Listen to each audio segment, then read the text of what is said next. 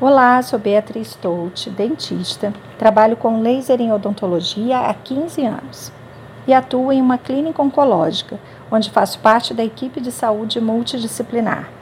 Me aprofundei no estudo da odontologia em pacientes oncológicos no Hospital Sírio-Libanês em São Paulo e possuo habilitação em laser pelo Centro de Estudos e Pesquisa Albert Einstein. Agradeço o convite para esse podcast e no episódio de hoje vou abordar a mucosite oral em pacientes oncológicos.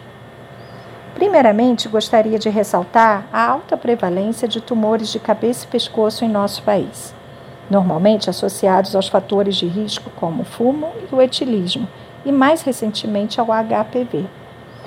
É uma grande preocupação para todos nós o diagnóstico tardio dessa doença. Muitas vezes, a ida ao dentista como rotina poderia significar a detecção da lesão, da lesão bem precoce e o tratamento poderia ter sido conduzido com melhores possibilidades de resultados e prognóstico. Por isso, ressalto aqui a importância da consulta clínica de rotina com o seu dentista. Bem, uma vez diagnosticada uma neoplasia maligna na região de cabeça e pescoço, o tratamento deve ser logo iniciado e envolve normalmente cirurgia, quimioterapia e radioterapia. Em relação à atuação do cirurgião dentista na equipe multi, podemos dividi-la em antes, durante e após o tratamento oncológico.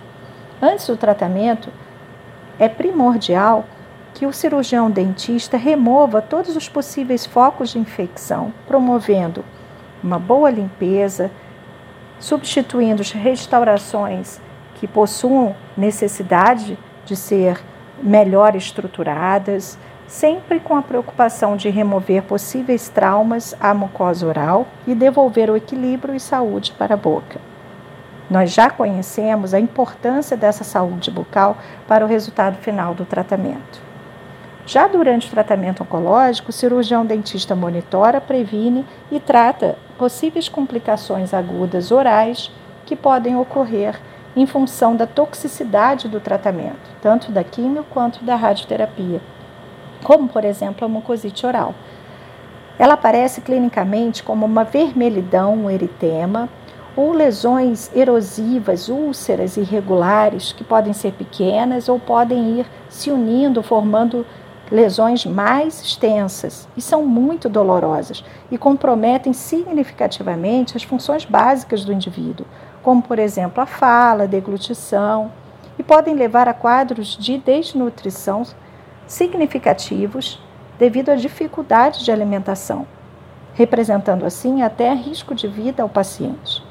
Por isso, ao iniciar o tratamento oncológico, converse com seu médico e com o seu dentista e realize esse monitoramento criterioso durante o tratamento para que a detecção precoce de possíveis lesões possam ser realizadas e o tratamento implementado de forma adequada. Hoje temos possibilidades de uso de medicações e o laser de baixa intensidade pode também ser implementado na prevenção e no tratamento da mucosite oral.